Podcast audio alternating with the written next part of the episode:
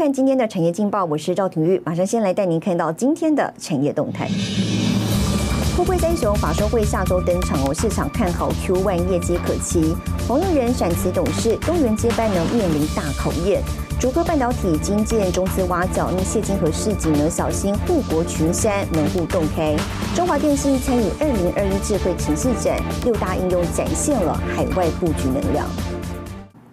好，再带您关心台股，美国公债殖利率上扬，以致美国科技股拉回。台股呢早盘跳空大跌超过百点之后，一路杀低两百多点。法人表示呢，联邦准备理事会上修了经济预测，美国政府呢公债持续遭抛售，那么殖利率呢走升，带动了美股下跌，台股跟进美股走跌，短线现震荡。不过近期呢为财报公布期，可以聚焦获利佳的个股。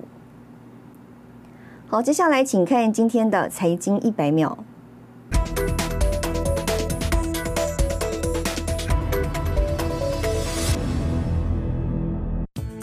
疫情冲击，根据最新统计，去年在发展中国家有将近三分之二的家庭面临收入减少，而全球中产阶级人口也面临一九九零年代以来首次萎缩，预估多达一点五亿人跌出中产阶级。台达电董事长海英俊接受英国金融时报访问时表示，台达电目标将公司在中国大陆直接雇佣的人力减少百分之九十，现在的进度是已经砍了四成人力。婆婆报道，二零二一年期间，中国在岸离岸信贷市场已经有约一百亿美元，约新台币两千八百四十四亿元的债券违约，是往年同期的最高纪录。红海旗下红华先进十八号宣布与全球综合马达制造商日本电产在电动车动力系统策略合作。马达是电动车最关键的动力系统来源。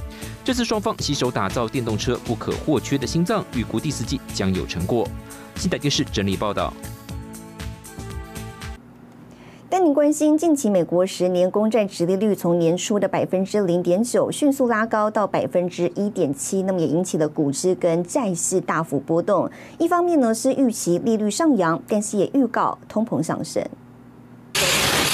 美国十年期公债殖利率十八号触及百分之一点七五，创下自二零二零年一月以来新高，引发市场大幅震荡。纳斯达克、飞成半导体双双重挫，台积电 ADR 也大跌百分之三点五五，引发市场忧虑。现在反映两个现象啊，第一个就是解封 reopen 的这个脚步越来越近了，企业的这个活动大概呃在未来这几季。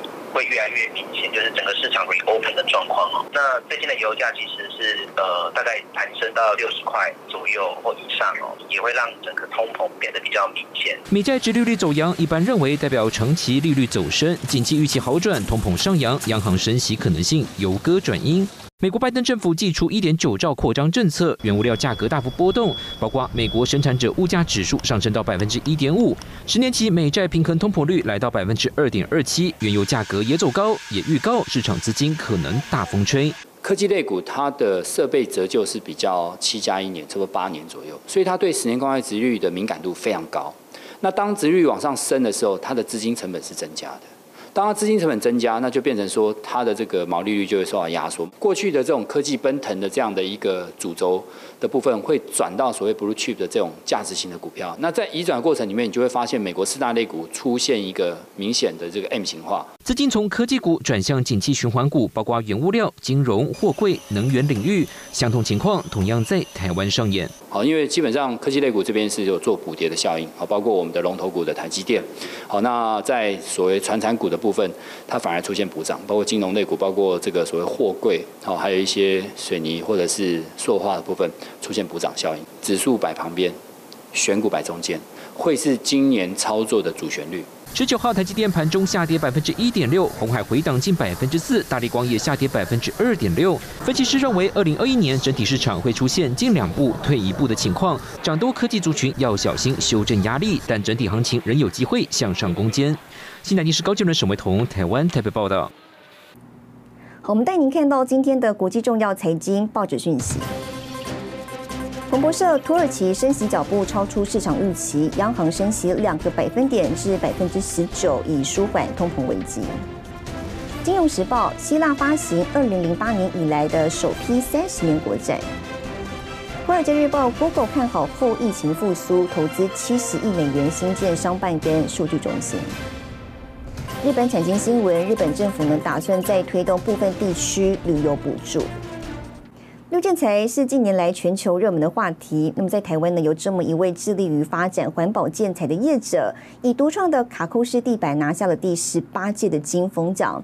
总部设立于泰国曼谷，近十多年呢才回台湾发展，更拿下了零甲醛的绿建材标章。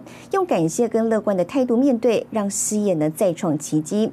接下来要带您看到了台湾环保建材业者创业成功的故事。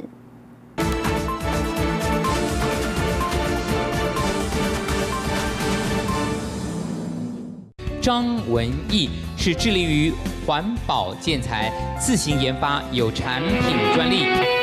张文义也是金风奖历年来第一个以地板材料拿下奖项的业者。绿建材地板的特殊结构，更是从泰国红回台湾。刚好我在欧洲德国展的时候，外贸协会那邀请我回台湾，他没有看过我们这样的地板，我们的地板。做了三毫米的卡扣式，那早期是最薄做了七毫米。其实，在外贸协会找上门之前，张文义在泰国已有知名度。泰国当时是有很多的日本投资站在最前端，跟欧美，还有它的观光旅游非常普及。那我跟我太太就毅然决然说，那我们去客人的建议，那我们就。一起去那边打拼。张文义和妻子首先面临的考验就是当地的文化和语言。那就唯有靠自己去自修，就是这样的不断的跟人家沟通，去记录，到处去找人去谈话。在没有网络的年代，张文义靠着电话和实际拜访，开创一张又一张的订单。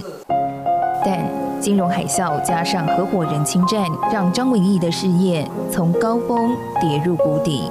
其实最大的动力感恩，今天他们没有这样子打压我，或者是侵占我，我今天还没有动力想到自创品牌，也不会想要更突破自己。他常常跟我讲，我研发这个产品是为了人们的健康。所以我觉得他是为这个社会在做贡献。那对于他的朋友言而有信，他只要讲出来的话，他一定会做到。常年旅居海外，张文义被妻子想回台湾陪伴父母的孝心感动，以及外贸协会的邀约，决定把绿建材地板材料从泰国带回台湾，延续发展。耐磨地板、实木地板，甚至于传统的瓷砖业。都一定要走向绿建材这个标章，在未来市场才有一定的竞争力。我们有技术研发团队，一条龙经过的零甲醛的一个依据测试跟申请，才拿到这样的一个一个一个绿标章。年近六十岁的张文义，大半辈子投入环保领域。如果创业能再重来，张文义笑着说，还是会选择这条路。这是我的喜欢的一个项目，那啊一直以来还是不会变，重新来还是不会变。但是呢，从夫妻两人到整个团队，公司规模逐渐扩大。张文义坚持以稳扎稳打的模式进军全球环保建材市场。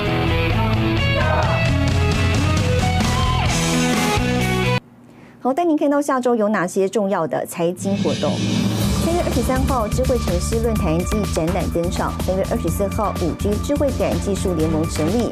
三月二十五号，红海举办 NIH 会员大会。三月二十五号，美国公布第四季 GDP。谢谢您收看今天的产业劲报，我是赵廷玉，我们下周再见。